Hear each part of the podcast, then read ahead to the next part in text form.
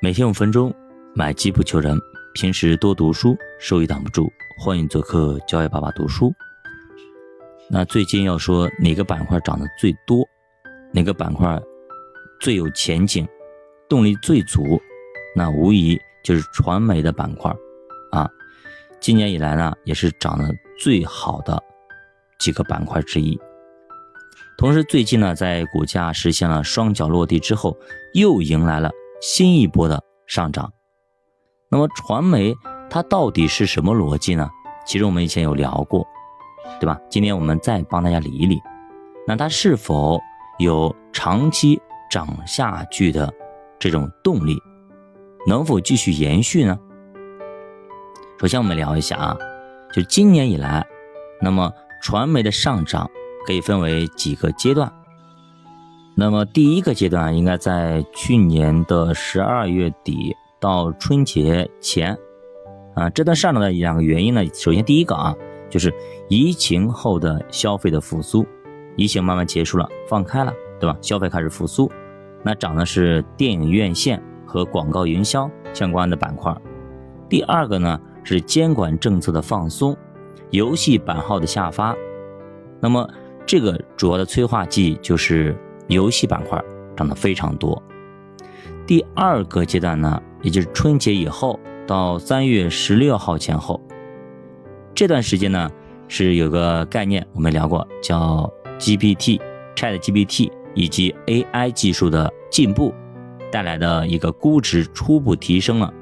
当时由于行情刚刚开始，大家对于 AI 的认知是有限的，更多觉得呢。是一次可持续性比较差的主题，有点像当年炒那么元宇宙类似，对吧？谁知道呢？出现了 Chat GPT，然后隔一段时间又出现了 Chat GPT 四，让我们看到哇，这个 AI 的前景非常广阔啊！所以这段时间呢，涨的是一些跟海外业务相关度比较高的一些公司，或者说海外商业模式比较成熟的这些公司，能够在国内形成。啊，这种关联交易的这样的一些公司，比如说像汤姆猫啦、值得买等等等等。那么第三个阶段呢，是三月十六号，啊，微软发布了一个发布会，啊，说那个我们也搞这种 Chat GPT 了，我们也搞这种呃应用了传媒了等等。市场于是对 AI 的认知逐渐形成了一个啊系统性的认知，大家开始觉得哎。好像 AI 对各行各业这种改造的速度那么快呀？怎么所有的这种传媒大佬也好，AI 大佬也好，都开始布局 AI 了呢？对吧？于是传媒板块也迎来了一波主升浪的上涨啊！这个时候大家投资也开始重视基本面、估值以及业绩。那么筛选之后，里面表现最好的细分子板块就是游戏。首先呢。估值足够低，其次逻辑非常顺，并且今年业绩是有望实现困境反转的，对吧？尤其 AI 技术的介入，那么让游戏又打了一个翻身仗也好，就是实现突破也好，对吧？以前不有那个 CS 吗，现在真人 CS，让你进入虚拟幻境里边去，直接身临其境的去打，你想看以后这种游戏，那就是不可想象啊！不可想象，不仅仅是戴个眼镜啊，不仅仅那么简单。然后呢，我们说一下传媒上涨的具体的逻辑吧。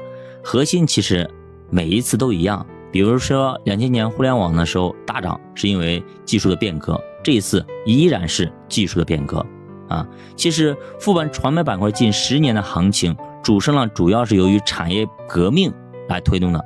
比如说，二零一三年到二零一五年第一波行情，主要是四 G 的一个爆发；第二波呢是二零一九年，主要是五 G 的赋能云游戏带来的；第三波呢是二零二一年的元宇宙，只不过当时呢可能就是在天上飘着没落地，对吧？所以那次行情的涨幅相对小一点。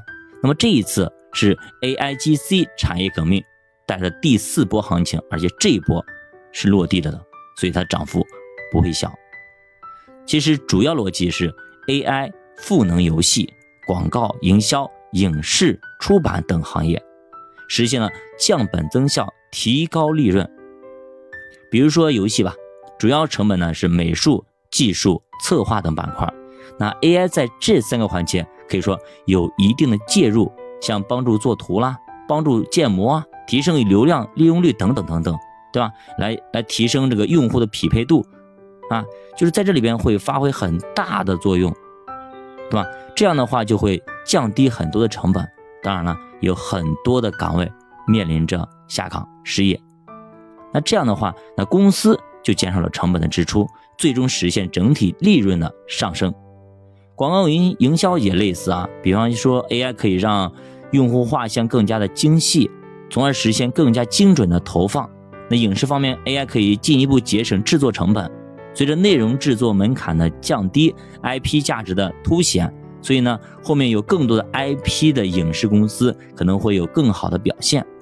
那这些逻辑目前是说得通的，而且一些已经初步实现了，而且验证了，而且呢还。